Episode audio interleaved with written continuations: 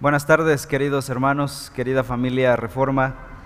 Estamos eh, estudiando la palabra del Señor en el Evangelio de Juan, capítulo 14, y voy a leer estos versículos que estamos analizando, versículos 1 al 14, en la nueva Biblia de las Américas.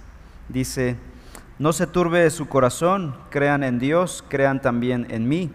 En la casa de mi Padre hay muchas moradas, si no fuera así, se lo hubiera dicho porque voy a preparar un lugar para ustedes. Y si me voy y les preparo un lugar, vendré otra vez y los tomaré a donde yo voy, para que donde yo esté, ahí estén ustedes también, y conocen el camino a donde voy.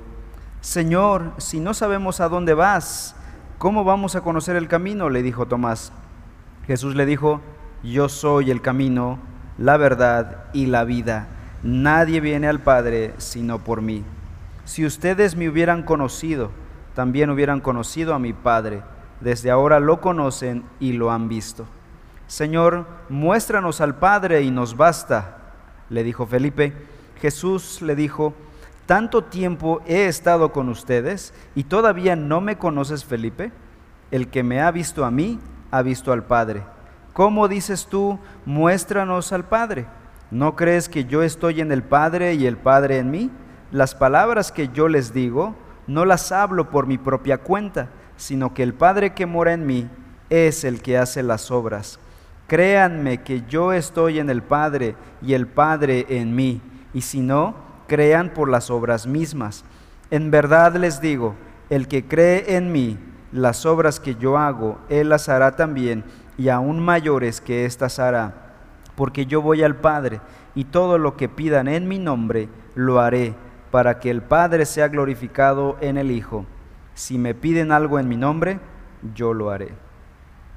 Bien, es una situación diferente predicarle a un lugar vacío, así que tengo que hacer uso mucho de mi imaginación, sabiendo que ustedes están allá del otro lado en sus hogares, fielmente escuchando la palabra y de esa manera en un solo sentir, en, por medio de la fe, y en un mismo espíritu estar juntos y ser bendecidos con la palabra del Señor. Así que eh, estudiemos la escritura, seamos alimentados y animados por ella. Estamos estudiando este pasaje y le hemos puesto como título Consuelo en tiempos de coronavirus. Es una situación difícil la que estamos pasando, sin embargo, la palabra del Señor nos trae consuelo, consuelo verdadero, no un consuelo... Eh, efímero, temporal, pasajero, sino un consuelo eterno, fundamentado en la palabra del Señor, fundamentado en el Evangelio. Ya que la vida en este mundo caído está envuelta en problemas y pruebas. El Señor Jesús lo dijo de esta manera, en el mundo tendréis aflicción, pero la Biblia vuelve a decir que Dios consolará a sus hijos. Segunda de Corintios 1:4 dice la palabra del Señor el cual nos consuela en toda tribulación nuestra, para que nosotros podamos consolar a los que están en cualquier aflicción con el consuelo con que nosotros mismos somos consolados por Dios. Quizá haya preocupación en nuestra mente, en nuestro corazón, pero el consuelo que nosotros tenemos está en el Señor. Ahora la Escritura nos dice que ahora nosotros debemos consolar a otros. Amados hermanos, estén prestos para consolar a otros seguramente compañeros de trabajo, familiares, vecinos. Consolemos con el consuelo con que Dios nos ha consolado. Jesús, la noche anterior a su muerte, se dirigió a sus discípulos en el aposento alto y les dio este discurso que acabamos de leer en Juan capítulo 14. Él mismo estaba a punto de sufrir lo peor, el peor sufrimiento en su propia vida y en su vida eterna. Nunca había sufrido tal cosa como lo que iba a sufrir. Y él sabía que al otro día habría de morir crucificado. Sin embargo, él no está preocupado por su propio sufrimiento. Él está preocupado por el sufrimiento de sus discípulos. Los discípulos estaban con una mezcla de emociones muy fuertes. Por un lado, estaban tristes porque Jesús estaba ya anunciando su partida. Se iba a ir. Por otro lado, estaban sintiendo vergüenza en ese momento de la cena en el aposento alto porque unos minutos atrás A nadie se le ocurrió lavarse los pies unos a otros, así que Jesús tuvo que ponerse de pie y les lavó los pies a cada uno de ellos. Pero también estaban perplejos por la noticia que Jesús les había dado de que uno de ellos habría de traicionarle. Además, Jesús había dicho que su líder, el apóstol Pedro, sería un blasfemo de Jesús. Lo negaría tres veces incluso. Y al final, Jesús mismo dijo que todos lo abandonarían. Era una mezcla de emociones muy difíciles de cargar en este momento. Así que en este pasaje Jesús se acerca a ellos tiernamente, versículo 1, y les dice, no estén turbados, no se turbe vuestro corazón. El panorama es desesperanzador. Jesús se va y ellos han dejado todo y ahora resulta que los abandona. ¿Por qué no deberían estar tristes? ¿Por qué deberían estar en este momento alegres si es un momento sombrío? Bueno, Jesús les va a dar buenas razones para estar consolados, gozosos en el Señor. La semana pasada vimos dos razones. En el versículo 1, el consuelo viene de confiar en la presencia de Cristo. También vimos en los versículos 2 y 3 que el consuelo viene de confiar en la promesa de Cristo. Y hoy veremos más razones de por qué debemos estar consolados. En tercer lugar, el consuelo viene de confiar en el camino de Cristo Jesús. Versículos 4 al 6. Dice así la palabra del Señor, versículos 4 y 5 y sabéis a dónde voy y sabéis el camino. Le dijo Tomás, Señor, no sabemos a dónde vas. ¿Cómo pues podemos saber el camino? Jesús ya les había dicho que regresaría al Padre. En el capítulo 7, versículo 33, Jesús dijo lo siguiente, por un poco más de tiempo estoy con vosotros, después voy al que me envió. Pero en estos momentos los discípulos no recordaban esas palabras del Señor, estaban confundidos. Así que Tomás verbaliza la duda de todos los discípulos y dice, Señor, no sabemos a dónde vas. Ya Jesús les había dicho a dónde iba, pero habían olvidado estos pasajes. Y Tomás pregunta, ¿cómo pues podemos saber el camino? En este punto quizá los discípulos empezaban a entender que al otro día algo malo iba a pasar, que tal vez Jesús iba a morir por la forma en que se estaba dirigiendo a ellos. Pero ¿qué pasaría después? ¿A dónde iría Jesús? Versículo 6 dice la palabra, Jesús les dijo, yo soy el camino y la verdad y la vida. Nadie viene al Padre sino por mí. Ellos estaban dudando de, ¿a dónde vas? No sabemos a dónde vas y si no sabemos mucho menos sabemos el camino de a dónde ir. Y Jesús les dijo, sí saben el camino, yo soy el camino. La respuesta de Jesús, yo voy al Padre y el camino al Padre soy yo. Interesante la respuesta del Señor Jesús. Jesús no dijo, yo soy opción A, el camino, opción B, la verdad y opción C, la vida. Escojan una de las tres. Opción múltiple. Eso no fue lo que dijo Jesús. Él dijo, yo soy el camino, la verdad y la vida. Lo que quiso decir el Señor Jesús, yo soy el camino porque soy la verdad y porque soy la vida. Yo soy el camino al Padre porque yo soy la verdad absoluta. Yo soy el camino al Padre porque solo yo tengo el poder del Padre de dar vida eterna. Así que estas tres cosas se conjugan para permitir que Jesús sea el camino, el único camino al Padre. Jesús es el único camino, no hay otro camino a Dios. En Juan 10, 9 dice Jesús mismo, yo soy la puerta, no hay otra puerta. El que por mí entrare será salvo. En Hechos capítulo 4, versículo 12 dice el apóstol, Pedro predicando, y en ningún otro hay salvación, porque no hay otro nombre bajo el cielo dado a los hombres en que podamos ser salvos. Así que esa creencia posmoderna de que hay muchos caminos hacia Dios o que todas las religiones llevan al cielo, algunos dicen todos los caminos llevan a Roma, es una mentira satánica. La Biblia enseña otra cosa, enseña que solo es posible tener acceso a Dios mediante su Hijo Jesucristo. Juan capítulo 3, versículo 36. El que cree en el Hijo tiene vida eterna, pero el que rehúsa creer en el Hijo no verá la vida, sino que la ira de Dios está sobre él. Primera de Corintios capítulo 3, versículo 11. Nadie puede poner otro fundamento que el que está puesto, el cual es Jesucristo. No hay otro fundamento. Primera de Timoteo capítulo 2, versículo 5. Hay un solo Dios y un solo mediador entre Dios y los hombres, uno solo, Jesucristo hombre. Así que quien rehúsa creer, tomar esta verdad, no puede conocer a Dios, porque no hay otro camino a Dios. En Juan capítulo 5, el versículo 23 dice, el que no honra al Hijo, no honra al Padre que le envió. En el capítulo 15, el versículo 23, el que me odia a mí, dijo Jesús, odia también a mi Padre. Y en primera de Juan, capítulo 2, versículo 23, todo aquel que niega al Hijo tampoco tiene al Padre. Así que podrás tener un buen sistema de religiones, un buen, una buena colección de religiones, pero si no tienes al Hijo, no tienes al Padre. Y simplemente, si no tienes al Padre, no tienes nada, porque tener al Padre es tener todo. Y para tener al Padre hay que tener al Hijo. Para creer en el Padre hay que creer en su Hijo Jesucristo. Esa es la verdad de la Escritura. Dios estableció esa verdad.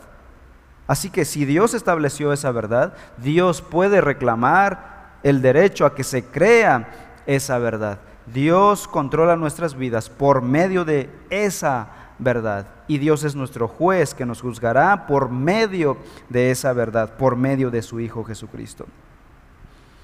Ciertamente, no hay muchas opciones para llegar a Dios. No hay muchos caminos para llegar a Dios.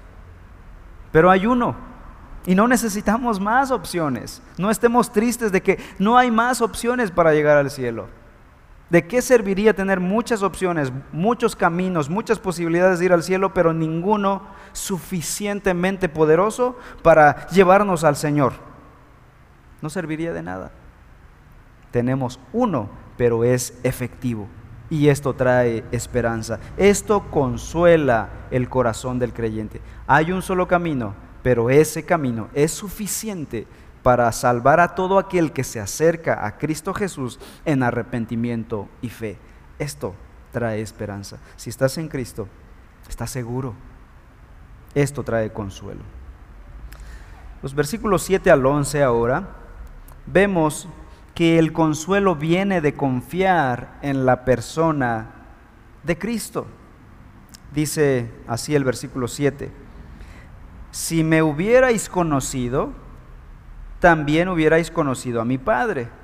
Desde ahora le conocéis y le habéis visto. Si los discípulos hubieran entendido lo que está diciendo aquí Jesús, si hubieran comprendido cabalmente quién era Jesús, otra cosa hubiese sido, dice Jesús. Habrían conocido al Padre y no estarían preguntando cómo llegar al Padre, porque si me conocen a mí, sabrían cómo llegar al Padre. Esto significa que Jesús se está haciendo a sí mismo coigual con el Padre. Y esto no es una blasfemia, es una verdad que está en toda la escritura. Jesús es coigual con el Padre. Desde Juan capítulo 1, versículo 1 dice la escritura, en el principio era el verbo y el verbo era con Dios y el verbo era Dios. Este era en el principio con Dios. Y luego en el capítulo 17 de Juan, en la oración sumo sacerdotal, Jesús dice, Padre, yo quiero y te ruego que estos que me has dado estén conmigo para que vean mi gloria, aquella gloria que tuve contigo desde antes de la fundación del mundo. Esto no es un invento de Jesús. Él ha estado con el Padre, porque es coigual con el Padre desde la eternidad. Jesús es el camino hacia Dios, porque Él es Dios. No solamente es una manifestación de Dios, sino que es Dios manifestado. Jesús es Dios mismo. Por eso es un camino efectivo al Padre. Jesús no solamente es un buen hombre, no solamente fue un gran maestro religioso, Dice la escritura en Juan 1.1 que Él era Dios. En Colosenses 2.9 Pablo dice, porque toda la plenitud de la deidad reside corporalmente en Él, y vosotros estáis completos en Él, en Cristo Jesús. Así que los discípulos entenderían plenamente acerca de este tema de la deidad de Cristo Jesús hasta mucho después, hasta después de la resurrección, incluso hasta la venida del Espíritu Santo en el día de Pentecostés, sus mentes serían iluminadas y recordarían todas estas cosas que el Señor les había enseñado. Esa fue la promesa del Señor Jesús. Cuando venga el Consolador, el Espíritu Santo, Él les recordará todas las cosas que yo les he enseñado. Y fue como un clic en sus mentes y comprendieron todas las doctrinas que el Maestro les había enseñado. La respuesta de Jesús parece silenciar a Tomás, a Tomás que preguntó en el versículo 4. Sin embargo, Felipe aún no está satisfecho. Versículo 8. Felipe le dijo, Señor, muéstranos al Padre y nos basta. O sea, estos alumnos estaban teniendo un problema de comprensión elemental. Felipe no estaba contento con una manifestación de Dios indirecta por medio de Jesucristo, aunque fuera Jesucristo. Él quería una manifestación visible de la presencia del Padre. Él dijo, muéstranos al Padre ahora, hasta no ver, no creer. Y esta es básicamente la premisa del ateísmo. Si no se ve, no existe, dice el ateísmo. Si no es medible, no existe. Y esa es la premisa del ateísmo con respecto a Dios. Si Dios no se ve, si Dios no es palpable, no se puede medir, entonces no existe. Felipe, como representante aquí de la voz de los discípulos, están rayando en una incredulidad atea. Increíble. Están con el maestro y aún así su fe puede llegar a límites de ateísmo. Pero el Señor no se desespera con ellos. Amorosamente les dice, versículo 9, tanto tiempo he estado con vosotros y todavía no me conoces, Felipe. El que me ha visto a mí, ha visto al Padre. ¿Cómo dices tú entonces, muéstranos al Padre? Y bueno, con amor, pero fue una reprensión para, de Jesús para la fe incrédula de los discípulos pero también refleja una especie de frustración del maestro, quien había invertido su vida durante tres años en estos hombres y ellos habían visto al Hijo de Dios en acción, eran veteranos, discípulos ya de estar con el Señor Jesús, viendo sus milagros, escuchando sus enseñanzas, viendo la forma de vivir del, del Señor. Aún así, los discípulos no entendían completamente su verdadera naturaleza y su relación y unión con el Padre. Versículo 10 sigue diciendo el Señor, ¿no crees que yo estoy en el Padre y el Padre en mí? Las palabras que yo os digo no las hablo por mi propia cuenta, sino que el Padre que mora en mí es el que hace las obras. Creedme que yo estoy en el Padre y el Padre en mí. Y si no, creed por las mismas obras. En estos versículos encontramos la cura que Jesús ofrece para la confusión y para el desconsuelo de los discípulos. Versículo 11. Creedme que yo estoy en el Padre y el Padre en mí. La cura es la fe. Crean. Dejen de batallar. Sus almas están agitadas están angustiadas, están turbados por incredulidad. Y esto es algo muy común en el ser humano. Nuestras almas se afligen cuando somos incrédulos. Cuando un creyente deposita todas sus cargas, todas sus ansiedades, todos sus afanes en el Señor, puede descansar.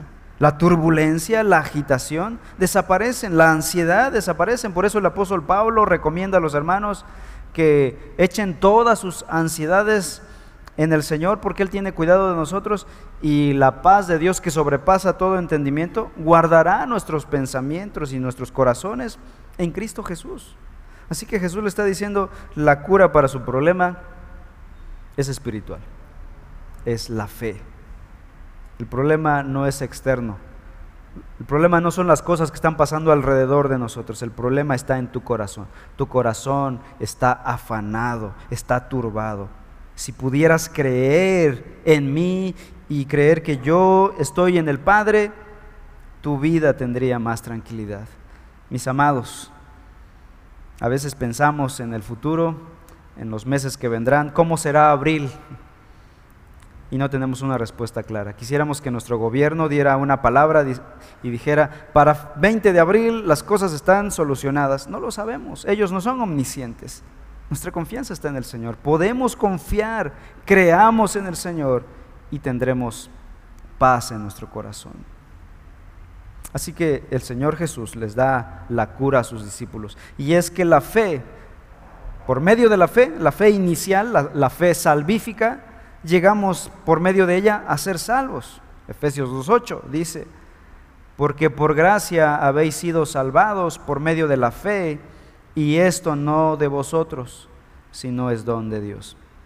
Pero la fe no solamente nos sirve como un instrumento para llegar a ser salvos, la fe también nos mantiene vivos en nuestra vida cristiana. La fe es esencial para seguir siendo cristianos, para seguir creyendo durante todo nuestro camino, durante todo nuestro peregrinaje en esta tierra. Segunda de Corintios 5, 7, dice Pablo. Vean cómo se expresa Pablo de la fe. Porque por fe andamos, no por vista. Y luego él mismo diría en Gálatas 2:20, con Cristo he sido crucificado y ya no soy yo el que vive, sino que Cristo vive en mí. Y escuchen, y la vida que ahora vivo en la carne y en la vida cristiana, la vivo por fe en el Hijo de Dios, el cual me amó y se entregó a sí mismo por mí.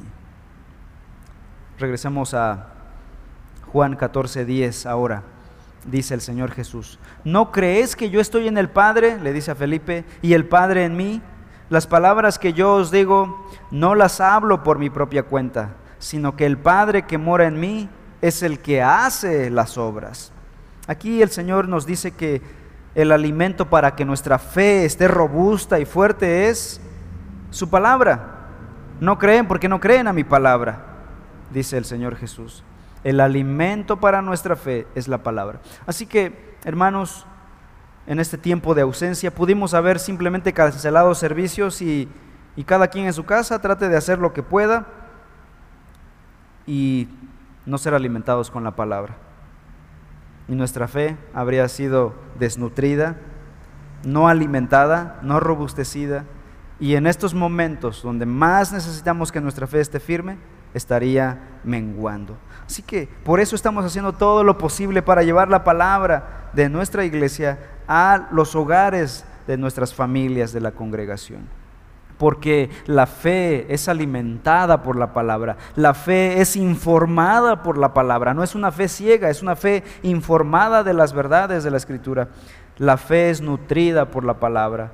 Escuchen, Romanos 10, 17 dice, así que la fe viene por el oír y el oír por la palabra de Cristo. Hay una relación entre la fe y oír la palabra. Hay una relación entre la fe de mi corazón y las verdades del Evangelio. Por eso debemos estar en contacto interesadamente, fielmente con la palabra de Dios. Su palabra sustenta nuestra fe. ¿Por qué razón? ¿Por qué la palabra de Cristo nos sustenta? En Juan capítulo 12, eh, versículo 49, Jesús les dijo, porque yo no he hablado por mi propia cuenta. El Padre que me envió, Él me dio mandamiento de lo que he de decir y de lo que he de hablar. Por esta razón, la palabra de Cristo es suficiente para sustentarnos. ¿Por qué? Porque Él no ha hablado por su propia cuenta. Es la palabra del Padre, la palabra de Dios. Así que nuestra fe está fundamentada en la palabra de Dios pero en otra cosa también. Versículo 11. Creedme que yo estoy en el Padre y el Padre en mí. Y si no, creed también por las obras mismas. Así que el Señor dice, crean en mi palabra, la fe es nutrida por la palabra, pero también por mi obra, por la obra de Cristo. Y la máxima obra que Jesús hizo en este mundo fue su muerte en la cruz por nuestros pecados. Así que nuestra fe está fundamentada en su palabra y en su sacrificio en la cruz del Calvario por nuestros pecados. Nuestro máximo consuelo entonces radica en la persona del Salvador, quien murió por nuestros pecados. Cristo ya murió por tus pecados. El peor problema que la humanidad tiene no son las enfermedades causadas por virus, por bacterias. El peor problema de la humanidad, la enfermedad más grave del hombre es el pecado. Y ese problema ya fue resuelto. Así que si por alguna razón, que no es nuestro deseo, por alguna razón la medicina la ciencia médica no lograra controlar esta problemática, no estaríamos perdidos. Nuestro máximo problema ya fue arreglado por la obra de Cristo en la cruz del Calvario. Pero creemos que Dios es misericordioso, que Dios es bondadoso con la humanidad, de tal manera que creemos que esto pasará. Dios está probando al mundo, está hablando al mundo pecador, que está desenfrenado en su carrera eh, de pecado y de maldad, de violencia, de sensualidad, y está hablando a la iglesia, a los creyentes. Y tiene propósitos específicos, Dios lo sabe, y seguramente la prueba pasará. Sin embargo, nuestro consuelo no radica en eso, radica en que nuestro problema principal ha sido solucionado en la persona de Cristo Jesús. Luego versículos 14 al eh, versículo 12, capítulo 14 de Juan, versículo 12. Vemos que el consuelo viene de confiar en el poder de Cristo. Dice así Jesús. En verdad, en verdad les digo, el que cree en mí, las obras que yo hago, él las hará también, y aún mayores que éstas hará, porque yo voy al Padre Aquí hay una promesa que sorprende a los cristianos. Sinceramente a mí me sorprendió. Y es esta. Que las obras que Él hizo, dice que el creyente las hará también. Pero dice que será capaz de hacerlas mayores que Jesús mismo. Esto es una situación sorprendente. ¿Por qué razón? Porque yo voy al Padre un poquito confuso a esta declaración del Señor Jesús. Primero tratemos de aclarar qué obras, a qué obras se refiere el Señor que haremos de, de manera más grande. ¿Cuáles son esas obras mayores que podremos hacer? En primer lugar, déjenme aclarar lo primero que viene a la mente de mucha gente. No se refiere a los milagros, porque nadie es capaz de hacer milagros más poderosos que Jesús, el Hijo de Dios. Las obras mayores a las cuales el Señor Jesús se refería no eran mayores en poder, sino mayores en alcance. Y esto lo digo por el contexto, porque el Señor Jesús más adelante va a decir a sus discípulos, ahora vayan a todo el mundo y lleven este Evangelio poderoso. Y cuando venga el Espíritu Santo recibirán poder para hacerlo, para llevarlo más lejos. A eso se refiere el Señor Jesús. Se refería al alcance de la obra espiritual de salvación por medio de la predicación del Evangelio. A eso se dedicarían los apóstoles. Por eso el Señor invirtió tres años de tiempo para equipar y capacitar y enseñar a los discípulos para que llevaran el Evangelio hasta lo último de la tierra. Es en ese sentido que Jesús dice que haremos obras mayores en alcance. Y es que Jesús nunca predicó fuera de Palestina. Apenas y salió tantito al norte de Galilea y le habló a una mujer sirofenicia y prácticamente fue todo. Jesús tuvo un alcance limitado con los gentiles. Pero sus discípulos, particularmente Pedro y Pablo, ellos alcanzarían a todo el mundo gentil. De hecho, el apóstol Pablo sería llamado el apóstol de la incircuncisión, es decir, el apóstol a los gentiles, y predicaría prácticamente en todo el mundo conocido hasta llegar a Roma. El poder del Evangelio cruzó fronteras y este poder dice Jesús, van a recibir este poder para hacer esto de forma mayor cuando yo me vaya al Padre. ¿Por qué razón? Porque Jesús, un poquito más adelante, aquí en el capítulo 14, eh, después en el 15, dirá, me voy al Padre, pero cuando yo me vaya al Padre, yo les enviaré a otro consolador para que Él les enseñe todas las cosas que yo les he enseñado. Y serán testigos, darán testimonio del Evangelio. En Hechos 1.8 Jesús les dijo, recibirán poder cuando el Espíritu que yo envíe del Padre venga sobre vosotros y me seréis testigos en Jerusalén, en toda Judea y Samaria y hasta los confines de la tierra. Así que el creyente, después de Pentecostés, tiene el poder del Espíritu Santo para vivir la vida de una manera poderosa. Y no poderosa para hacer milagros y todo ese tipo de cosas que a veces saltan a nuestra imaginación, sino poderosa para predicar el Evangelio. Tenemos el poder del Espíritu para usar las verdades del Evangelio y compartirla a otros. Esto estaba trayendo consuelo a los discípulos. Tendrán poder. Un día tendrán poder. Un día ya no serán tan débiles sus mentes serán empoderadas por el Espíritu Santo para entender y conocer estas verdades profundas y compartirlas a todo el mundo. Esto trae consuelo nuestras vidas. Así que, amados hermanos, no piensen que porque ya no estamos juntos, nuestra vida ahora tiene un hueco. Aunque obviamente la comunión no se sustituye con nada, quisiéramos estar aquí juntos y celebrar nuestros servicios de adoración. Como siempre, extrañamos ver sus rostros y disfrutar de la compañía. Sin embargo, no estamos solos. El Espíritu Santo está en nuestro corazón y nos está empoderando para vivir una fe fuerte en este momento de prueba. Prediquemos el Evangelio, prediquen el Evangelio, compartan el Evangelio, usen las redes sociales para compartir el Evangelio, hagan llamadas telefónicas a aquellos que se sienten desanimados, descorazonados y den esta palabra de esperanza. Y finalmente, capítulo 14 de Juan, versículos 13 y 14, vemos que el consuelo viene de confiar en la promesa de Cristo. Dice, y todo lo que pidáis en mi nombre, lo haré, para que el Padre sea glorificado en el Hijo. Si me pedís algo en mi nombre, yo lo haré. Jesús ya había dado una promesa al principio, de que iría a preparar moradas para nosotros y que vendría por nosotros y nos llevaría.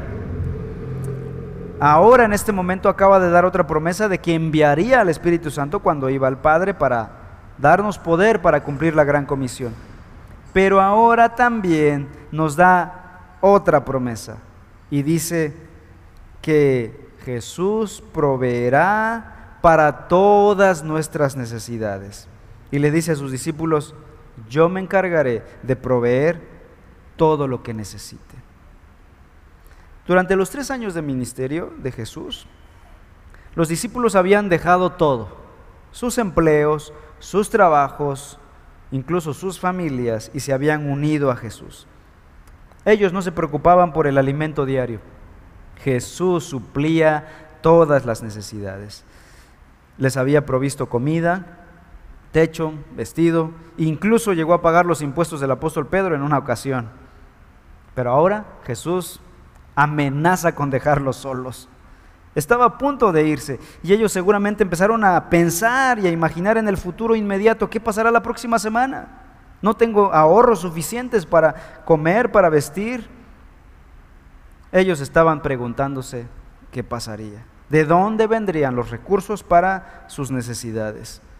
Y Jesús, conociendo las mentes de los seres humanos, conocía esta preocupación y entonces les, les promete lo siguiente todo lo que pidierais al Padre en mi nombre, yo lo haré. Si algo pidierais en mi nombre, yo lo haré, dice el Señor. Los discípulos solo tendrían que pedir, solo tenían que orar. Y esto trae a colación la palabra del apóstol Pablo en Filipenses 4:19, donde dijo, y mi Dios proveerá a todas vuestras necesidades conforme a sus riquezas en gloria en Cristo Jesús. Quizá tú y yo tengamos estas preocupaciones en este momento. ¿Qué pasará si la economía se colapsa, si la economía global de las potencias del mundo se colapsan? Los analistas, los economistas están hablando de una recesión en la economía global debido a que se están congelando los trabajos, em, empresas están despidiendo empleados, muchas empresas no van a producir por falta de trabajadores, por falta de ventas, quizá la comida se acabe en los supermercados y queden vacíos, quizá la economía del mundo colapse, pero aquí hay una verdad de la escritura. Las riquezas del cielo nunca se agotarán. Las riquezas del cielo son inagotables e incalculables, así que dice Pablo con toda confianza y con toda tranquilidad y les promete a los filipenses, mi Dios pues proveerá para todas sus necesidades según sus riquezas en gloria en Cristo Jesús. Y el Señor proveerá para que los suyos tengan el pan de cada día. Y en la oración del Padre nuestro, el Señor les enseñó a sus discípulos a orar de esta manera. Danos el pan de cada día. ¿Qué significa orar en el nombre de Jesús? Porque aquí Jesús dice, bueno, pidan, pero hay una condición. Tienen que orar, tienen que pedir en mi nombre. ¿Qué significa orar en el nombre de Jesús? En primer lugar, que nuestras peticiones son hechas de acuerdo a la voluntad de Dios y los propósitos de su reino en Cristo Jesús. Mateo 6:10, venga tu reino, le dijo Jesús a sus discípulos, oren de esta manera, venga tu reino, hágase tu voluntad como en el cielo, así también como en la tierra. Y es que esa es la oración de Jesús. Jesús siempre oró de esa manera. Orar en el nombre de Jesús es orar como Jesús. Número dos, es orar a Dios en los méritos de Jesús. Eso significa que cuando oramos reconocemos nuestra pobreza espiritual. No tenemos méritos para acercarnos a Dios. Necesitamos un intermediario y ese es Jesús. En tercer lugar, es reconocer que solo Dios puede suplir nuestras necesidades. No podemos nosotros. A veces nos rascamos la cabeza, hacemos matemáticas y, decimos si gano tanto y si gastamos esto, tratamos de acomodarnos y, y viendo cómo vamos a proveer para los nuestros. Pero es hora de pensar esta realidad. Dios es el único que puede suplir para todas nuestras necesidades. Mateo capítulo 6, versículos 25 en adelante dice el Señor Jesús. Por eso les digo, no os preocupéis por vuestra vida ¿qué comeremos o qué beberemos? Ni por vuestro cuerpo, ¿qué vestiremos? ¿No es la vida más que el alimento y el cuerpo más que la ropa? Versículo 26. Mirad las aves del cielo, que no siembran, ni ciegan, ni recogen en graneros. Sin embargo, vuestro Padre Celestial las alimenta. ¿No son ustedes mucho más de más valor que ellas? Me salto al versículo 31. Por tanto, no se preocupen diciendo, ¿qué comeremos? ¿O qué beberemos? ¿O cómo nos vestiremos? Porque los gentiles, o sea, los que no creen en Dios, buscan ansiosamente todas estas cosas, que vuestro Padre Celestial sabe que tenéis necesidad de todas estas cosas. Y Jesús sentencia diciéndole al creyente, pero ustedes busquen primero el reino de Dios y su justicia, y todas estas cosas serán añadidas serán traídas a nuestras vidas. Cuando los creyentes oran de esta manera, cuando nosotros oramos de esta manera en el nombre de Jesús, oramos de acuerdo al carácter de Jesús, oramos de acuerdo a la persona, a los propósitos de Jesús, a la preeminencia de Jesús. Así es orar en el nombre de Jesús. Esto trae consuelo los discípulos fueron consolados en que todas sus necesidades serían suplidas. ¿Qué pasó cuando Jesús fue resucitado y después sus discípulos, creyendo que ya todo se había acabado, todos dijeron, vamos a pescar. Pedro dijo, vamos a pescar y todos siguieron a, a Pedro. Tenemos que buscar de comer, dijo Pedro. Y Jesús se les aparece allá en el mar de Galilea y les dijo, echen la red a la derecha Y dice la Biblia que ellos pescaron muchos peces. En toda la noche no habían pescado nada hasta que llega Jesús, da la orden y la red de ellos se rompía. Este fue el primer ejemplo, fue la primera entrega de Jesús para sus discípulos después de que Él eh, estaba partiendo para el cielo. Pero les estaba dando este mensaje. Me voy, pero ustedes tendrán siempre lo necesario para cubrir sus necesidades. Esto trae consuelo a nuestras vidas, trae consuelo, trajo consuelo para los discípulos. Conclusión. Habían razones para estar atribulados y emocionalmente agotados. Sin embargo, Jesús les dio fuertes razones para confiar en Él en medio de la angustia. Hay razones para estar consolados y confiados en tiempos de coronavirus, en Cristo Jesús. No sabemos qué es lo que pasará la próxima semana. No sabemos qué pasará el próximo mes. Estamos todos los días viendo las noticias, qué es lo que tienen las autoridades de salud que decirnos y esperamos una buena noticia, pero las noticias son peores y peores. El número crece, crece, crece. Y el mundo está preocupado, está desesperanzado. Pero nosotros podemos confiar porque Cristo está presente en nosotros. Cristo está preparando un lugar en el cielo para nosotros. Cristo es nuestro camino al Padre. Cristo proveerá para todas nuestras necesidades. Cristo cumplirá sus planes y sus promesas perfectamente. Y todo esto, ¿con qué propósito? ¿Cuál es el propósito final de todo esto que Jesús hace por sus discípulos? Versículo 13. Para que el Padre sea glorificado en el Hijo. Y todo esto para la gloria de Dios. Vamos a orar. Amado Padre Celestial, estamos por momentos pasando tiempos como los discípulos en aquel entonces. Nuestros corazones están agitados, atribulados, turbados seguramente. Padre, si alguno tuviese tristeza, depresión, mucha preocupación y afán en su corazón, porque vienen días difíciles, porque su negocio no levanta, porque no sabe cómo proveerá para los suyos en días venideros. Tú nos dices que confiemos en ti, que tú proveerás para todas nuestras necesidades. Y Señor, confiamos en ti, creemos en ti, queremos creer esta palabra, abrazamos estas verdades del Evangelio. Y Señor, por favor, no nos dejes sin el alimento necesario en los tiempos difíciles que vendrán. Y no solo ruego, Señor, por mi familia, por mi iglesia, ruego por el mundo, Señor, por los que aún no han creído en ti, porque están muy preocupados, porque no tienen en quién confiar. Te ruego, Señor, que abra sus ojos y puedan ver la gloria del Evangelio. Permite que la iglesia pueda en este momento aprovechar este tiempo para compartir el Evangelio a los más posibles. Ayúdanos, Señor, que la iglesia sea una luz en este sombrío tiempo, que podamos dar testimonio del Evangelio. Mientras tanto, afirma la fe de mis hermanos y hermanas. Fortalece nuestra iglesia.